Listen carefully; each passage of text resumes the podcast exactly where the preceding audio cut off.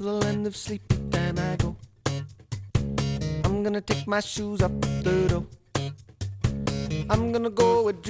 Bueno, pues estamos ya en tiempo de tertulia con nuestros invitados en el día de hoy. Miquel Ruiz, ¿cómo estás, Miquel? Egunon. Egunon. Uy, con qué energía, pletórico además.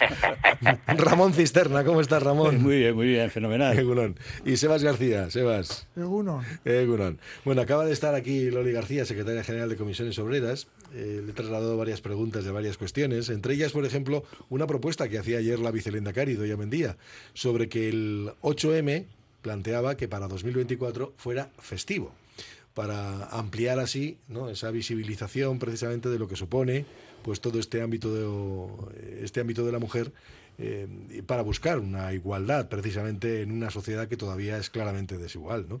Porque con Loli estábamos hablando de incluso brechas salariales del torno al 18% aproximadamente en, en, nuestra sociedad con respecto incluso a salarios. ¿no? muchas veces que parece que enmascarados, pues con eh, luego algunas eh, algunas condiciones en los salarios, pues disponibilidad, productividad, presencialidad, tal, que es donde marcan las diferencias, ¿no? Algunos salarios, ¿no? Porque es que, es que si no, lo de la brecha salarial tendría una facilísima solución. Pues eso la administración tiene que intervenir hasta de oficio. Ya, pero luego entran los detalles. Claro, pero esa, es la trampilla. O, compañías en las que hay diferentes. Si no, no se entiende. Diferentes áreas y resulta que solamente está feminizada una de las áreas, por ejemplo, que es lo que puede pasar, ¿no? Ya, pero que en, el hecho bruto, tal, tal como se plantea de brecha salarial, la administración tiene un papel de responsabilidad absolutamente claro, porque eso es objetivo. Y si está denunciado, pues porque hay una objetividad ahí manifiesta, ¿no? Entonces tiene que intervenir la administración. No vale solo con quejarse, tiene que actuar. Sí, lo que pasa es que no creas que es tan fácil. Pues, pues, pues para otras cosas sí que actúa, ¿eh? Pues mira, es que acabamos de hablar un caso de las trabajadoras de servicio a domicilio, que es un servicio público de gestión privada, porque son empresas privadas las que licitan. Claro, tenemos a las trabajadoras de ayuda a domicilio que llevan desde el año 2009 sin convenio. Sin convenio. Mucho tiempo, ¿no? Desde el año 2009. Están en manifestaciones continuadas. Claro, los servicios mínimos son del 93%. ¿Qué significa eso? Que no, que no, lo, que no lo apreciamos socialmente. claro, los que reciben asistencia siguen recibiendo asistencia, pues porque estamos hablando de un servicio esencial. Esto sí que es un servicio esencial. Absolutamente. Pero no mezclemos las cosas. Eh, no, bueno, he metido todo en el saco. sí. es que, Empezamos por partes, venga. no, quiero decirte, yo no sé si en ese caso que has puesto concreto de las, de las señoras de hogar. Como las, trabajadoras de servicio. ¿Y los trabajadores de hogar cobran más que las trabajadoras? No, es que, es que, trabajadores, de hogar, es que trabajadores de hogar no hay prácticamente. Bueno, pues entonces ahí no hay discriminación, ahí, ahí no hay brecha, brecha salarial. No, no, eh, no, no, no. he mezclado cosas de brecha salarial, luego las mujeres, he metido todo, todo en el saco. Primero, pero vamos, pues voy a ordenarlo, venga voy a ordenar el tráfico. 8M. ¿Os parece, por ejemplo, que una fecha como el 8M tenga ese carácter festivo para que todo el mundo visibilice la importancia que tiene? Bueno, vamos a ver.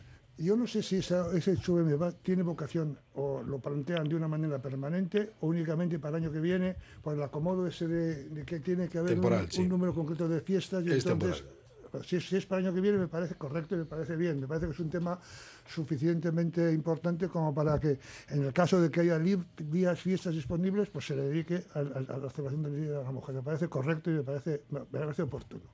Si se haría con carácter permanente, tengo muchísimas más dudas, muchísimas más dudas. Eh, yo no, no, no, estamos reduciendo por motivos lógicos y además correctos, la, reducción de fiestas laborales, sobre todo de fiestas religiosas, la estamos reduciendo y a veces ahora vamos a llenar el calendario de fiestas laicas. ¿eh? O sea, vamos, vamos a ver. O sea, a mí, eh, eh, que el 14 de marzo sea el año que viene fiesta, porque queda una fiesta el 8 de marzo, dice. El, 8 de marzo, una fiesta libre y hay que adecuar, me parece que es un motivo suficiente como para, para celebrar la fiesta. Pero el carácter permanente me parece una chupinada.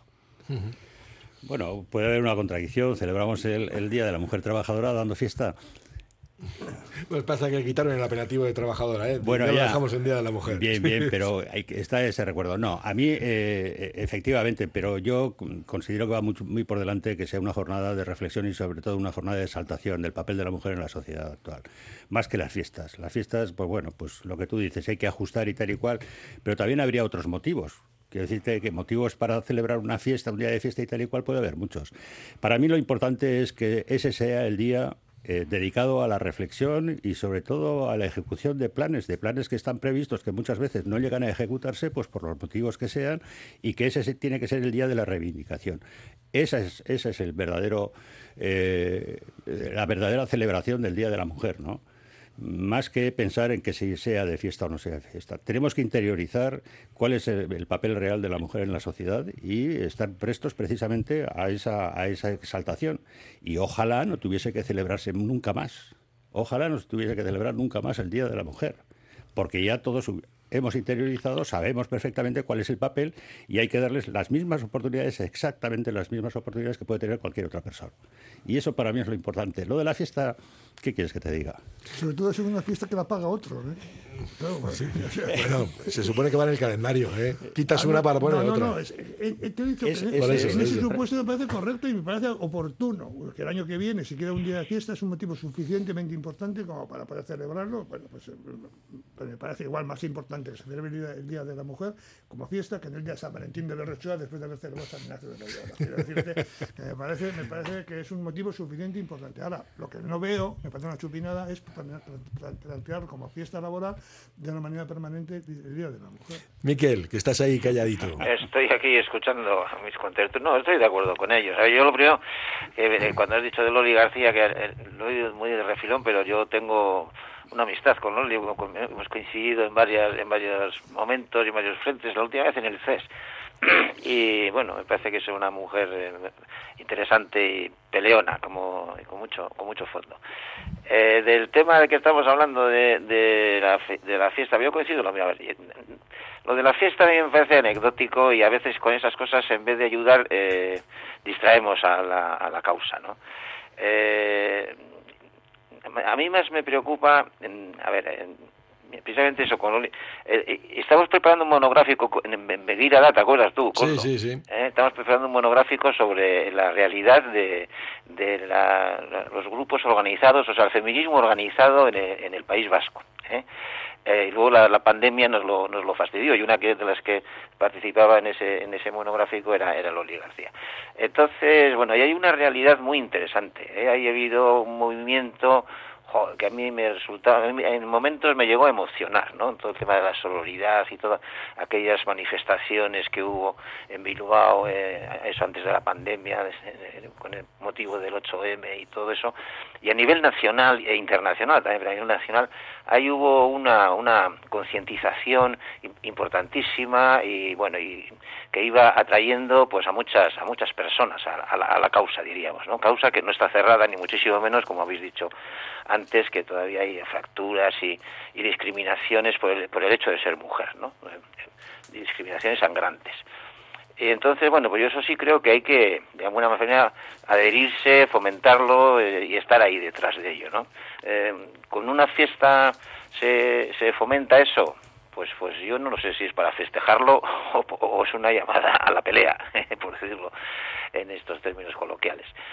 Y luego sí que últimamente sí me está preocupando que mm, por protagonismos de ciertos grupos, yo me acuerdo que en ese monográfico muchas de las organizaciones femeninas hablaban de eso, ¿no? De lo importante que es lo que nos une, por encima de ideas, de ideologías, de creencias, etcétera, eh, es ese, magma común de toda mujer eh, que es lo que hizo que el movimiento se cogiera tanta fuerza en, en, esos momentos, pues que eso no se perdiera, de alguna forma lo decían eh, con mucha con mucha fuerza, con mucha eh, insistencia, ¿no?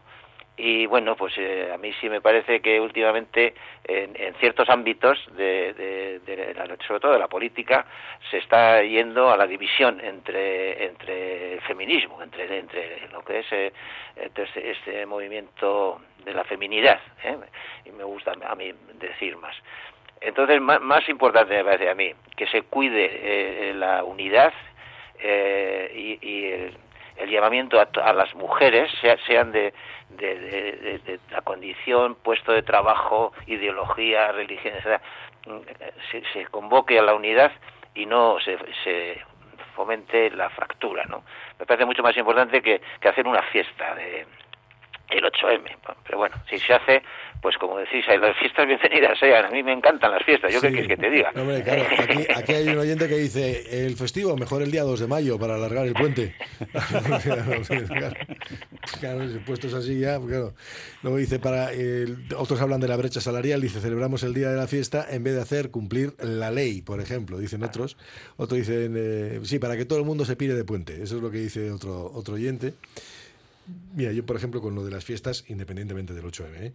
Eh, esto sí que creo que aquella propuesta que se hizo en su día de que, hombre, que se acoplen a viernes o a lunes me parece razonable no hacer puentes como los que hay en diciembre, que hay una semana inhábil a, cuenta, de, a cuenta del acueducto este que se monta. En muchos países europeos es así. Es que no tengo, yo, yo es que no veo ningún sentido. hay puentes. Ya me da lo mismo que le quiten el santo, le pongan el santo, le pongan la santa o que le dé la gana. si cogemos las fiestas, oye, las juntamos y punto, ya está, se acabó, ¿no? Sin ningún problema. Me parecería más razonable. Pero bueno. Eso es lo que, hay. Otro dice, el primero de mayo es fiesta. Aquí no hay problema que sea fiesta el Día del Trabajador, y me lo indica así. Bueno, no es del trabajador, es de la persona trabajadora. O el Día del Trabajo, vamos, por decirlo de alguna manera, para incluir a todo el mundo. trabajador, trabajadora, trabajadores. Sí, bueno, vale, empezamos así ya, la liamos, ¿eh? Bueno. Personas que trabajan. Eh, dice, por supuesto que sí, hablando de fiesta. Y permanente. Ya tenemos bastantes santos, igual que los carnavales, es otro oyente también. Dice, el calendario laboral considero que deberíamos seguir un modelo de festivos más europeo, fijando el número de los mismos y uniéndolos a los fines de semana, pues como con carácter general. Poner la fiesta según el santoral o las fiestas laicas concretas es una locura organizativa. Eh, dice, las religiosas católicas las paga la iglesia, ¿no? Las religiosas, dice las fiestas religiosas, no, no, están, se pagan como todo. La iglesia como, como cualquier otro contribuyente. Sí, por eso, por eso. Bueno, ¿la fiesta es para todos o solo para las mujeres? Porque tal y como se ha contado, parece que solo es para ellas. De todas formas, la fiesta que apuntamos a las reivindicaciones también. No, no. La fiesta tal y como lo plantean es coger un día festivo para todo el mundo. No que sea un día de sensibilización. Bueno, para la feminidad, ¿no? Yo creo, lo que pasa que yo que nací varón me apunto a la feminidad, ¿eh? o sea, yo en ese sentido me considero Hombre, no es lo mismo que este, ser parte, ¿no? Pero yo sí me considero totalmente solidario con el sí, movimiento. no cabe ninguna, ninguna duda. Mira, y luego, y luego el otro tema que habíamos mezclado, que es, que es que de los que he hablado, porque me parece sangrante, es el de las trabajadoras de ayuda a domicilio que llevan, de asistencia a domicilio, que llevan desde el año 2009 sin contrato, y que luego, claro, estamos hablando de que son servicios públicos de gestión privada. Tenemos otro conflicto, que es el de Vizcaibus donde al final las administraciones, oye, miran para otro lado, se ponen de perfil porque no, no, es un problema de las empresas. Digo, oigan, no, no es un problema de las empresas. Un servicio público. Es un servicio público. Por supuesto, que hay que proteger, ante todo. Y por lo menos exigir que se, actualicen los convenios, es decir, que No, no, está claro. Pero eh, volviendo al tema de las eh, trabajadoras a domicilio, eh, como servicio público, que lo es, pero de gestión privada, que de momento es así, bueno, pues en la conversación que hemos mantenido un momento, unos momentos atrás, la verdad es que parece bastante, bastante desangrante y escalofriante, ¿no? La labor que están realizando estas personas es increíble es tan, tan absolutamente necesaria que sin su concurso, mm, bueno, pues estaríamos hablando de otras cifras, probablemente de otros números y de otras situaciones completamente distintas. Y que no se les tenga en cuenta después de lo que han estado pasando, porque ha sido un ejercicio nada demagógico. Han tenido que estar al pie del cañón solucionando una papeleta que la Administración por sí sola no podía cubrir. Ha sido a través de ellas que se ha llegado a, a generar una, una actividad que ha sido salvadora para una gran cantidad de personas, sobre todo aquellas personas solas, que más vulnerables, que como hemos sabido dentro del contexto de la pandemia, pues han sido las más perjudicadas. ¿Qué hubiese sido si no, sin el concurso de estas personas, de estas trabajadoras? Pues hubiese sido un caos absoluto y que realmente están en una situación como la que nos ha contado eh, que están en estos momentos me parece absolutamente injusto el llamamiento a la Administración, oiga, proteja precisamente esta situación que es absolutamente necesaria y que no hay recambio para esto. Es decir, no hay alternativa para esto. O se hace de esta manera o, es muy difícil. Claro, es que por eso, por eso tienen que poner servicios mínimos del 93%. Claro. Y claro, porque es un servicio esencial. Por ahí está. O sea, un servicio esencial para unas cosas, pero no para otras. Lo de que el 2009 estén sin un convenio actualizado y tal igual, bueno, pues me parece sangrante. Es decir, ¿Qué está haciendo la Administración? Y luego, luego lo más preocupante es que encima los ayuntamientos han eh, revalorizado los contratos, o sea, los han subido. Han incrementado los contratos, pero las empresas no lo han repercutido en las trabajadoras. Y dices, pues me parece una cosa que todavía, bueno, yo creo que sí que tiene que la administración Alguien tiene que mirar eso. Y decir, oiga, ¿dónde está la letra pequeña? Y si ustedes han actualizado realmente. Alguien tiene que Si la administración ha cumplido con su deber, que es decir, actualiza y revisa los contratos al alza, pues tiene que exigir que esas empresas estén actualizando los convenios también al alza, en la misma proporción. Hombre, parece lógico, ¿no? No sé. Pero bueno, yo voy a, la clave del tema, que es el, trabajo que desarrolla a nivel social, a nivel de la sociedad, sobre todo con esa protección a los más vulnerables. Y que si, eh, sin el concurso de estas personas, esa sería una actividad que difícilmente tendría solución. No sé si tienes algo que... No, no, estoy de acuerdo, estoy de acuerdo. Sí, a ver, yo es que eh, conociendo la historia de cómo surge ese servicio eh, y las personas que están detrás, porque esto efectivamente fue más un acto de voluntariado eh, cuando se inició y eso desde el voluntariado o desde unas personas comprometidas con la causa de atención domiciliaria por las necesidades que había y demás, pues fueron generando unos grupos que lo, que lo atendían y que, bueno, pues eso es, eh, eran mal, pagados, era, era, no, no, no, no era una, un planteamiento empresarial, ni muchísimo menos, sino, bueno, eso ha tenido mucho reconocimiento social, ¿no? Y la administración, de alguna manera, pues eh, ayudó a que eso eh, fuera adelante, porque no, no, no se podía dar... Eh, la, administración no tenía presupuesto para, para tener una serie de funcionarios ahí realizando esos servicios, ¿no? Y entonces, bueno, pues ahí se ha hecho uno, lo que en su día se consideraban avances de tipo subvenciones, luego ya son contratos, fueron una especie de, de convocatoria con contratos y demás, y bueno, y eso se ha ido manteniendo hasta ahora, pero efectivamente, estas cosas que empiezan así, llega un momento en que no, no se pasa del voluntariado a, un voluntarismo y, y, luego eh, tiene riesgos de corrupción, porque claro, el corrompernos al final aquello que se dice que si no haces lo que piensas acabas por, por pensar como, como haces, ¿no? Eh, y entonces yo creo que eso, que igual en los orígenes esto tuvo unas causas nobles, pero ahora mismo ya, eh, es decir, hay, hay, unos derechos que hay que respetar, no, no se pueden hacer servicios con, contratando a personas sin cumplir los mínimos eh, de derechos laborales y sociales de esas personas, y entonces yo estoy de acuerdo con Ramón que hay alguien tiene que, tomar, bueno, alguien no, la administración tiene que, y eso es muy fácil, es simplemente pedir a, las, a las entidades que contrate o las empresas, ahora yo creo que son empresas, no son entidades sociales, a las empresas que contrate pedirles unos requisitos mínimos de... Son empresas, empresas, Miquel, empresas. Son empresas ahora, por eso. Empresas, empresas. Cumplirles, pues exigirles que cumplir uno, unos uno, una reglamentación, un funcionamiento mínimo. Bueno, eh, algunos oyentes me echan la bronca porque voy a asumir yo eh, la responsabilidad, claro, porque dice, estáis, claro, discutiendo del 8M sobre ese festivo cuatro hombres. la tertulia. Y no podemos, y no podemos. Sí, sí podemos, sí, pero bueno, ya sé por dónde van los oyentes. No, no, es que, es que, Estoy, en contra de esas concepciones en las que del tema de feminismo solo pueden hablar las mujeres. Estamos contemplados todos. si vamos a una sociedad igualitaria, vamos a, dar que tanto los hombres como las mujeres podemos hablar de todos los temas, porque acaso los hombres no tenemos sensibilidad con respecto a los de las mujeres. Sí, yo creo que sí. no, podemos, podemos hablar y... es verdad que somos cuatro hombres, hombre. Yo lo que sí le diría al oyente es que esta tertulia, hablando no, no la de hoy, ¿eh? el, el, grupo de, de tertulian no, nos arroba, de tertulian nos arroba, eh, hay hombres y mujeres. ¿eh? el grupo de tertulianos hoy, hoy, además es que alguna mujer no podía venir, por eso hemos ido Somos suplentes, somos banquillo. un banquillo muy activo, por hacemos, cierto. Hacemos un paréntesis y continuamos. Radio Popular, R. Ratia, 100.4 FM y 900 onda media. Un sueño de calidad mejora tu mañana de manera significativa y sin esfuerzo. No dejes que la mala calidad del sueño te lleve en la dirección equivocada. Dirige tus mañanas. Si eres de las personas que están preparadas para invertir en su salud mejorando la calidad del sueño, ponte en manos expertas. En Sweet Deluxe te escucharemos para dar soluciones únicas a tus necesidades. Sweet Deluxe, cambiamos tu cama. Mejoramos tu vida. En Óptica Lázaro seguimos de rebajas. Ahora con descuentos en gafas de sol, de las mejores marcas de hasta un 60%. Y además, súmale el cheque regalo acumulable a otras ofertas con motivo de nuestro 36 aniversario. Óptica Lázaro, tu gabinete médico optometrista con las últimas tecnologías en Madrid 8 Basauri. Comprar o alquilar una vivienda no es algo sencillo. Por eso es necesario el asesoramiento experto de auténticos profesionales como Vertegui Gestores Inmobiliarios.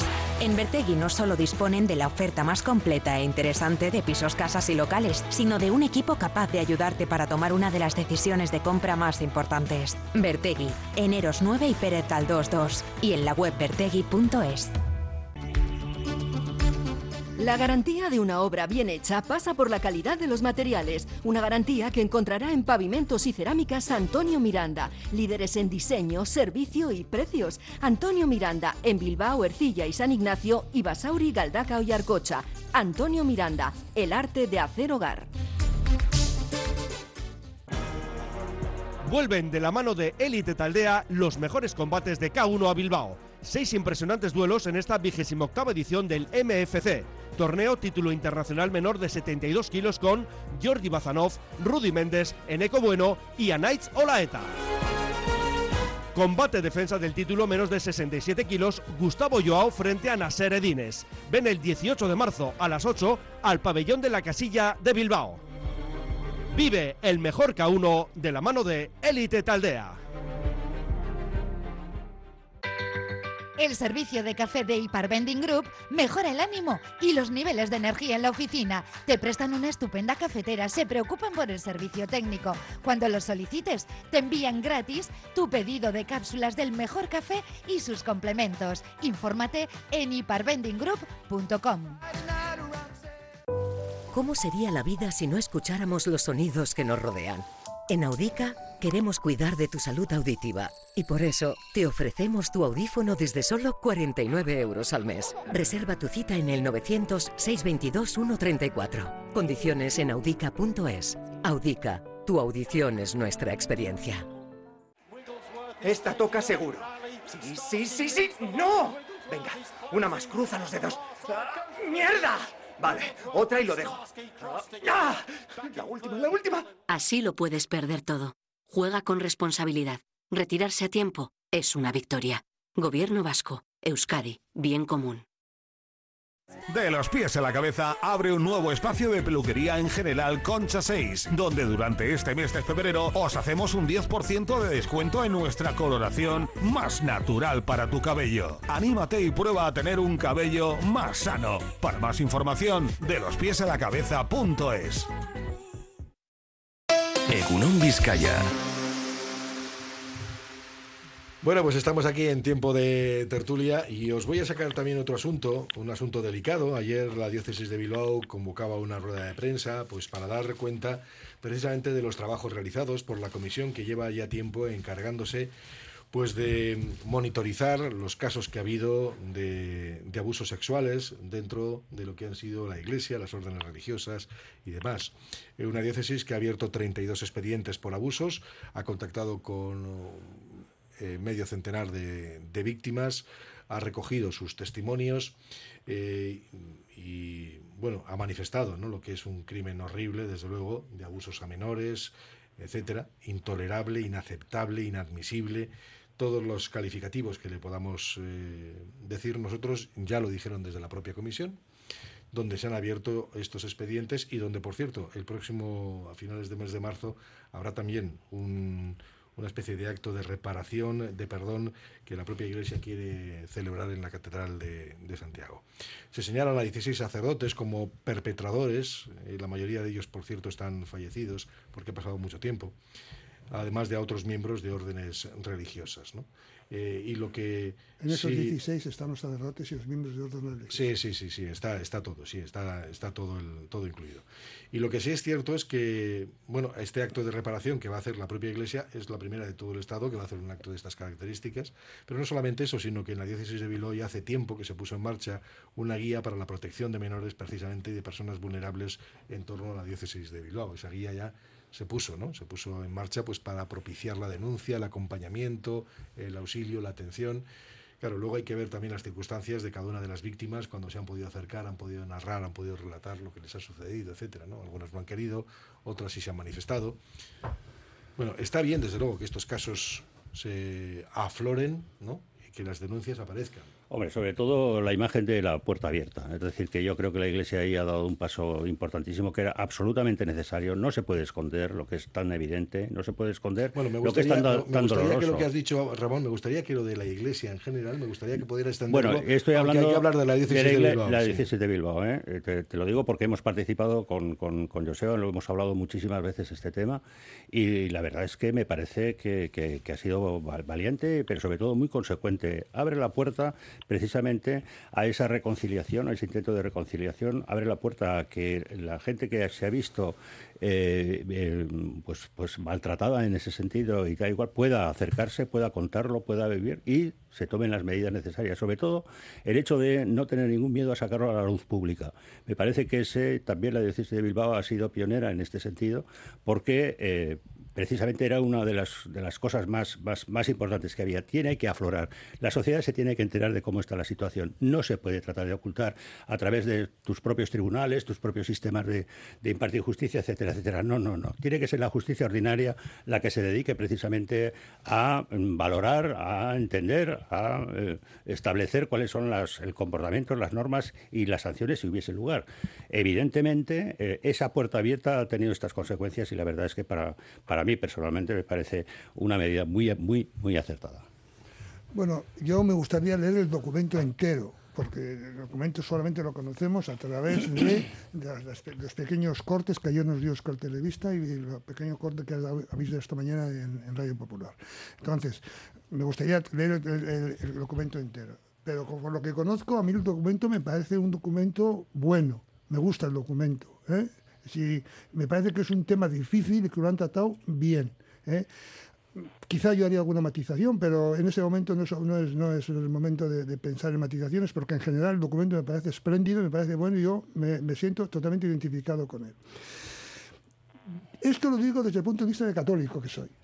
Pero desde el punto de vista del ciudadano civil, a mí lo que me parece aberrante es que únicamente se haya puesto el foco en un colectivo de esa sociedad civil de esta sociedad en la, que vivimos. O sea, cuando sabemos que hay otros colectivos, eso lo digo desde el punto de vista civil, desde el punto de vista religioso no lo, que, que católico no lo diría, porque me parece muy bien que yo, para, para justificar mi actitud, no tengo que mirar a otros colectivos. De acuerdo, en eso estoy totalmente de acuerdo y por eso me parece espléndido el documento.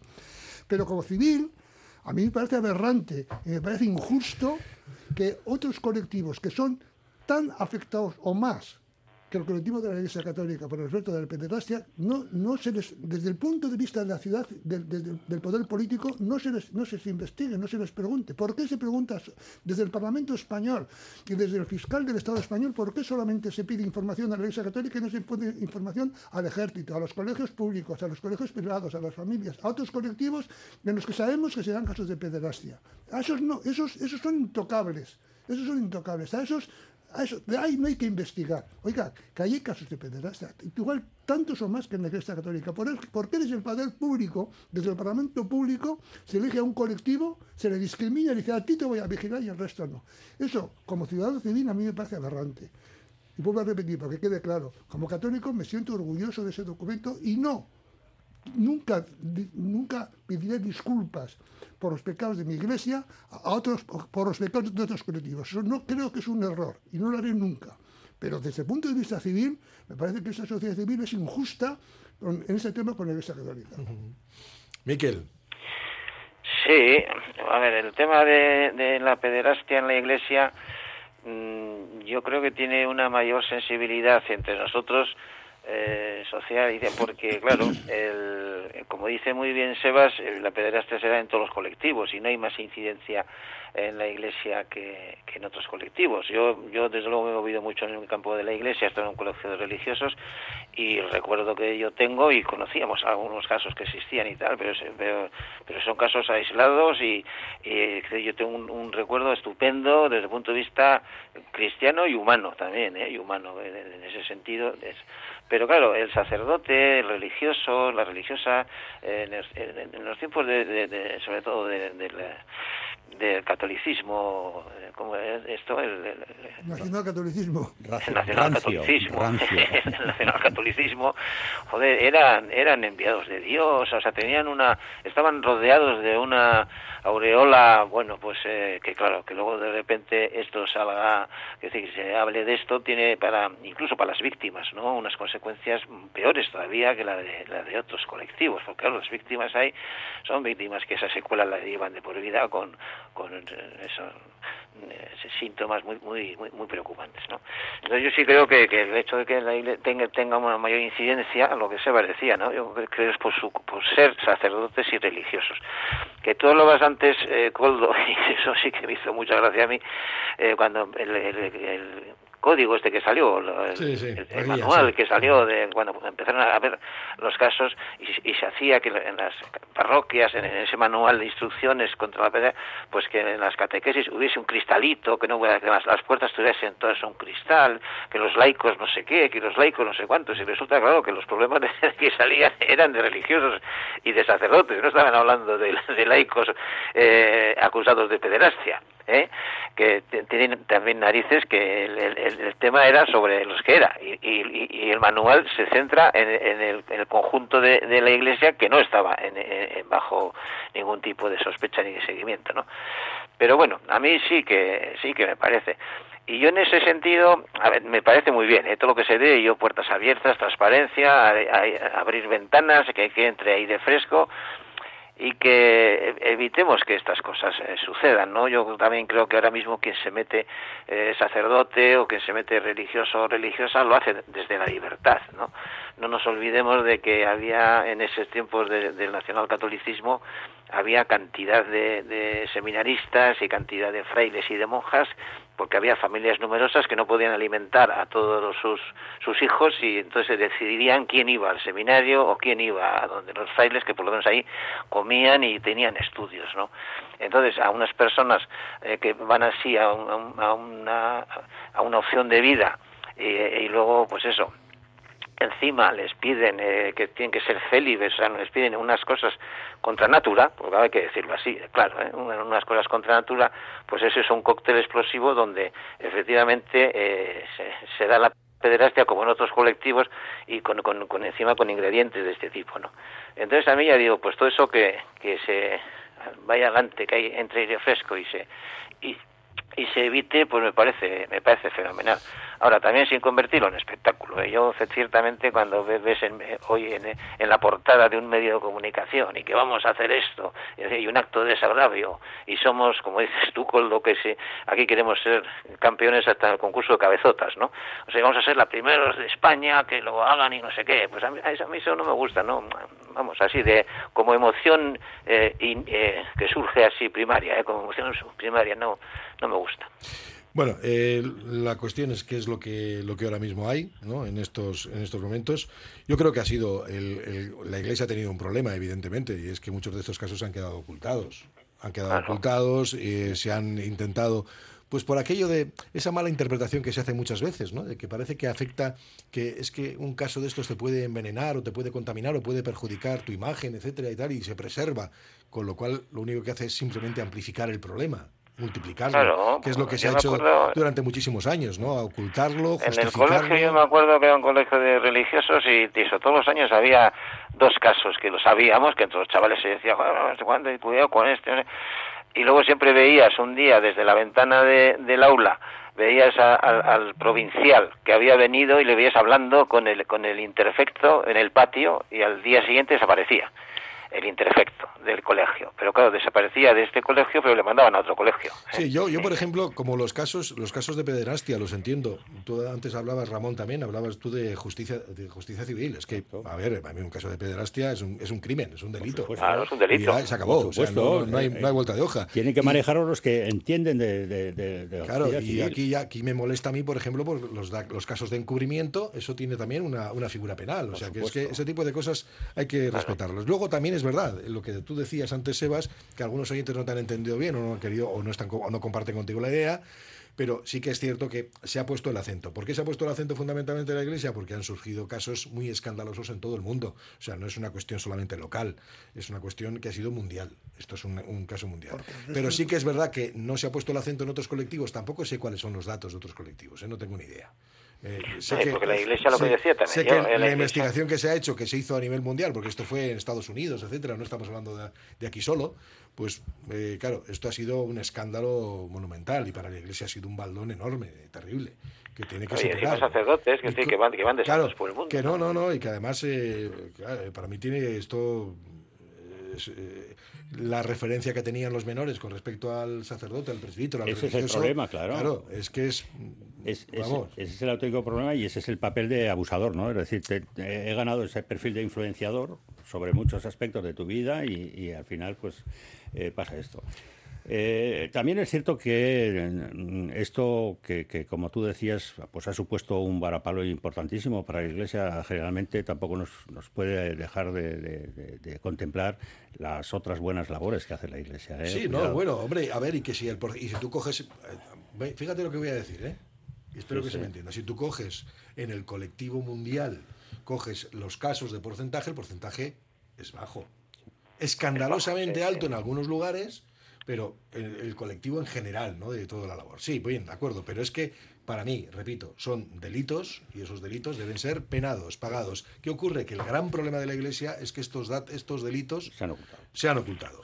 Ese es el gran problema que ha tenido. Y esta, es la gran oportunidad que hay ahora. Y la gran oportunidad es que, oye, mira, pues se ha tomado conciencia, se ha visto que esto realmente es algo que lo que más perjudica es la opacidad y el ocultamiento y sacarlo a la luz. Vuelvo a hacer la distinción que he hecho antes. Sí, sí, sí, lo sé Desde el punto de vista del cliente, a mí me parece nefasto que la Iglesia lo haya ocultado en cualquier momento. Me parece nefasto y estoy absolutamente en contra. Pero desde el punto de vista civil, me parece a mí, has dicho que no tenemos datos. Parece ser que todos los, las, todas las estadísticas dicen que el centro, o sea, que el colectivo donde más casos de pederastia se dan es en las familias. Parece que es en las familias. Eso, sí. Bueno, entonces ya hay datos que habría, otro, habría otros colectivos que desde el punto de vista de la sociedad civil habría que investigar. Lo que pasa que esos, lo que pasa que esos datos, esos datos, a ver, cuando surge un caso de esos, eso va directamente al tribunal, al tribunal, los tribunales, o sea, directamente, los tribunales. no hay ocultamiento ¿por qué desde el punto civil, social, quiero decir, general del Estado, ¿por qué el fiscal del Estado dice a la Iglesia, deme usted relación de sus datos y no da a otros colectivos? eso, es que, me parece pero eso, a mí. eso, eso se ha tenido que ver precisamente con la contextualización mundial que yo te digo.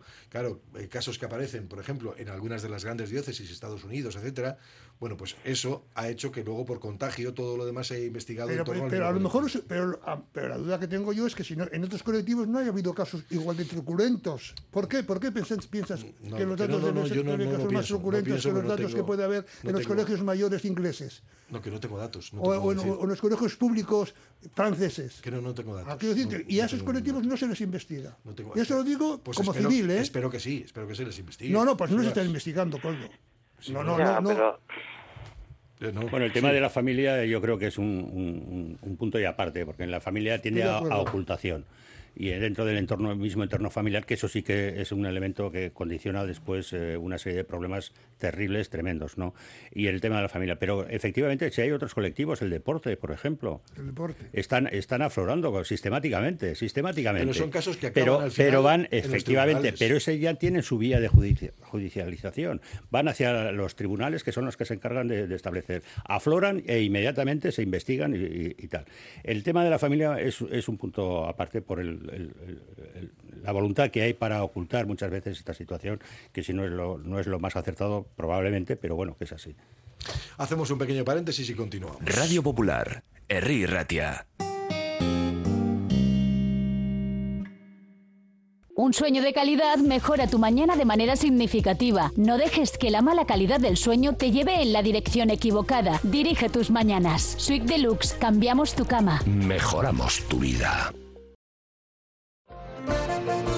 El restaurante cafetería Goiseco y Sarra sigue siendo el lugar de encuentro ideal para los que quieren disfrutar entre amigos y para los que gustan de compartir una carta excepcional de sabrosas especialidades. Jamón, mollejas fritas, pimientos rellenos de changurro, chuletón. Restaurante cafetería Goiseco y Sarra en Gregorio de la Revilla 9 y en la web goisecoisarrarestaurante.es. Ha abierto el plazo de matriculación para la ESO en el Centro Formación Somorrostro del 13 al 24 de febrero. Ofrecemos a tus hijos un modelo educativo personalizado e innovador, con todos los avances educativos y tecnológicos. Recuerda, ha abierto el plazo de matriculación para la ESO en el Centro de Formación Somorrostro del 13 al 24 de febrero. Te esperamos. La Fábula. Menú del día de lunes a viernes con amplia variedad de platos y buen precio. La Fábula. El cañón más barato de Bilbao. Todos los días del año a partir de las 5 de la tarde. En Pérez Galdós 13. Te esperamos con precios de fábula. Judith Maruri Odontología. Un nuevo concepto de clínica dental en Bilbao Ofrece al paciente un servicio Slow Concept, personalizado y de calidad sin mirar el reloj. Odontología en general, endodoncia, implantes, elevaciones de senos, injertos de hueso, con la primera revisión y radiografías gratuitos. Judith Maruri Odontología, en Ercilla 6, 623 1247 32 y en www.judithmaruri.com.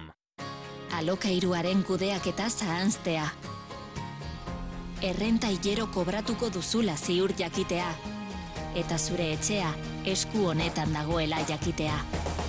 Badakigu zer behar duzun etxe bizitza alokatzeko. Utsik dagoen etxe bizitza bat baduzu, bizigune da zure programa. Eusko Jaurlaritza, Euskadi, Auzolana. Vuelve el Enobús con mil y un viajes para descubrir Rioja Besa. Visitas a museos, bodegas, wine bars, diferentes catas y menús maridados que harán que tu experiencia sea inolvidable. Súbete al Enobús con salidas desde la calle Luis Briñas de Bilbao. Más información en enobús.com. Ruta del vino de Rioja Besa. Gastro César, negocio de segunda generación donde fusionamos la carnicería tradicional y la cocina de alta calidad y producto fresco, carne de Vizcaya madurada en nuestras cámaras, cerdos criados con castañas y pollos camperos. En Pérez Galdós 16, Gastro César, tu carnicería de confianza. El gobierno vasco apoya a las empresas con el nuevo plan de ayudas 2023. Ayudas directas al motor de la economía vasca, nuestras pequeñas y medianas empresas. Más de 80 programas y 600 millones de euros en ayudas. Infórmate en euskadi.eus. Activa tus ayudas. Gobierno vasco. Euskadi. Bien común. Bueno, pues hemos ido consumiendo ¿eh? el tiempo de tertulia con algunos asuntos, eh, la verdad, muy, muy, muy interesantes y eh, me quedaba otro, pero es que es tan complejo ya. Es que llegamos a un año de guerra en Ucrania y ¿qué quieres que os diga? Yo estoy descorazonado con todo esto. Ya, bueno, Sánchez ha ido a visitar a aquellos. Mira, eh, a mí que vayan a visitarlo de la gana. O sea, me parece una escenografía. Que es que me parece, me parece lamentable lamentable. Aprovecharse de esa situación precisamente para hacerse unas fotos y unas historias me parece de verdad, no, no solamente por él, eh, sino por todo el conjunto de los políticos que están ahí y mientras tanto estamos comprando petróleo y gas a Rusia, ¿no? Y seguiremos. Y seguiremos. Entonces, ¿de, qué estamos hablando? O sea, por favor. Y cuando esto termine, basta, seguiremos. Basta, ya, pero basta, basta ya, basta ya de esas simulaciones y basta ya de, de, esa situación en la que parece ser que, que, estos son los buenos y los otros son los malos. Oiga, mire usted, usted está haciendo una, una historia nefasta. Van a aprobar el décimo paquete de medidas contra Rusia. ¿Pero de qué me están hablando? Pero si le están comprando el petróleo y el gas, que se ha triplicado la compra de estos elementos a, a ruso cuando está en una situación de, sanción, en fin, que no se entiende. Pero mientras tanto aprovecho la situación porque va Biden por aquí, el otro va por allá, la OTAN, el, presidente español, el, presidente no sé qué, entonces hacerse qué, hacerse una fotito, oiga, que te voy a dar seis tanques. Vamos, ¿esto, eh, ¿esto qué es? ¿Esto qué es? Descorazonado con esto. Absolutamente. Pero bueno. La verdadera dimensión, bueno. Difícil, ¿eh? Es que es una guerra que no es guerra. Es una guerra sangrienta con muchos muertos, pero no están prohibidos los aviones. Y hay, estamos todos temblores de que Rusia eche, mano de la, de la, nucleares. nuclear. Entonces hay que golpearle, pero no golpearle mucho, porque no es que no sea que se, nos enfíe en, en, en, en, de la fiera Y después, quiero decirte, es, es un tema absolutamente descorazonador porque es, es un, eh, un pasito adelante, otro, paso atrás. Eh, yo, yo eh, había que parar la guerra y se acabó. Y después vamos a sentarnos en una, punto. Y, emplear toda la fuerza en pararla y después vamos a, vamos a, discutir. Lo que pasa es que eso, eso está, está, desechado. Entonces es bueno, ahora parece ser que está China interviniendo también y parece que la influencia de China sobre Rusia podría, bueno, pues establecer, porque claro, esto también perjudica a los chinos, ¿no? Y entonces han visto, porque les da mucha ventaja y mucha visibilidad a, Occidente, Estados Unidos, la OTAN y, demás. Parece ser que ese perfil de, pacificador que puede tener en estos momentos China, pues podría, eh, bueno, pues, pues acelerar un poco el tema. Lo que es vergonzable es que no se esté poniendo énfasis precisamente a parar la guerra, no a alimentar la guerra, sino a pararla. Ese, ese es el, la, situación absolutamente bueno pues absurda que hay en este momento. O sea, todo el mundo está diciendo hay que parar la guerra, pero lo que estás es alimentando la guerra. O sea, oiga, mm, siéntense y discutan, hablen y no sé qué, no se cuenta, pero la guerra parada. Yo por decir eso se han enfadado conmigo, ¿eh? Ah, pues, pues ahora conmigo. Pues yo por decir, pues decir eso, yo por decir lo de la guerra. Pues ya está. A ver, estamos mandando todo, estamos mandando lo que haga falta y mandaremos F-16 y mandaremos lo que le venga Pero eso para la guerra. pero pero eso alimenta la guerra, ¿no? Me gustaría que en paralelo alguien hablara también de paz y de diálogo. Pues ahí está. Me gustaría, nada más, es una apreciación personal. ¿eh? eh Miquel. Ah, no, Miquel, ha desaparecido Miquel. Ah, estás ahí. no me dejas paso. Tienes, tienes un minuto, Miquel, tienes un minuto para cerrar, además, fíjate. Uy, un minuto Tienes un minuto para venirte de Portugalete. Eh, estaba intentando intervenir y no me dejabas, Jodo, pero bueno, ya. No, la guerra como todas las guerras, eh, la guerra como todas las guerras eh, son un conjunto de intereses, porque claro, esta nos pilla más cerca y nos hace más daño, ¿no? Pero hay, hay muchas guerras en el mundo, ¿eh? Entonces todos sabemos las industrias armamentistas, los estados, la geopolítica, la geoestrategia, bueno, y efectivamente intuimos y todo eso está, está perfectamente, no es casual, ¿eh? no es ni, muchísimo, es causal, o sea, es causal y es el problema de la guerra, una de, las, de los grandes eh, jinetes del apocalipsis, ¿no? Es, así, pero es una realidad que, que, con la que convivimos, yo desde luego tengo voy camino de los 76 años, desde que tengo uso de razón... Eh, qué joven, qué joven. Te iba a decir, no se te notan, pero bueno. Es una, pues eso me dice la gente, pero bueno, pero ahí están. Bueno, es que hemos llegado al final. Venga, Miquel, que tengas un buen día. Es que ricasco. Sebas García, Ramón Cisterna, que tengáis buen día. Ramón, eh, la semana que viene hablamos de las pandemias. Bueno, que me has dejado preocupado. No voy a decirle nada a los oyentes para que no, no, se asusten. No, no, exacto. No hay que asustar, no hay que asustar. Vale, vale, vale. Hay que informar. Vale, vale.